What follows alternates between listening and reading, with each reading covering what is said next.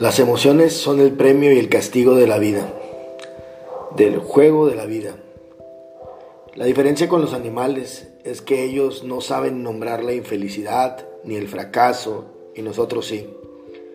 Si pudiera dominar mis emociones podría controlar mejor mis acciones y por lo tanto podría lograr mejores resultados. Las emociones definitivamente tiñen la forma en la que observamos las cosas. Pero quiero dejar algo muy claro, tampoco nos obligan a accionar.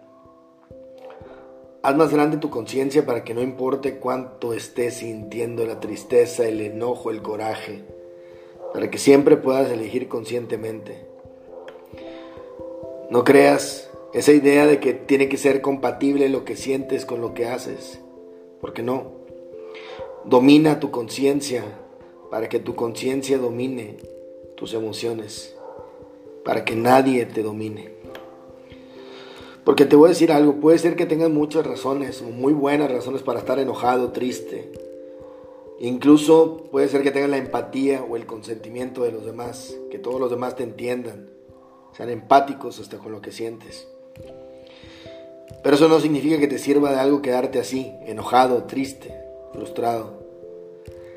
No se trata de que no te enojes, de que no llores, de que no estés triste. De lo que se trata realmente es que entiendas que el enojo es para desahogarse, no para desquitarte. Es que entiendas que la tristeza es para soltarla, no para aferrarte. Porque detrás de los enojos hay miedos, hay posibilidades que se observan a futuro. Y por lo mismo también hay limitantes cuando no se atraviesan. Quizás tu mejor versión personal puede nacer de tu mayor enojo. Quizás tu versión más empática puede nacer de tu mayor sensibilidad. Por eso insisto tanto en actuar desde la conciencia, independientemente de la emoción. Te mando un fuerte abrazo, soy Alejandro Cruz y esto es Reflexiones.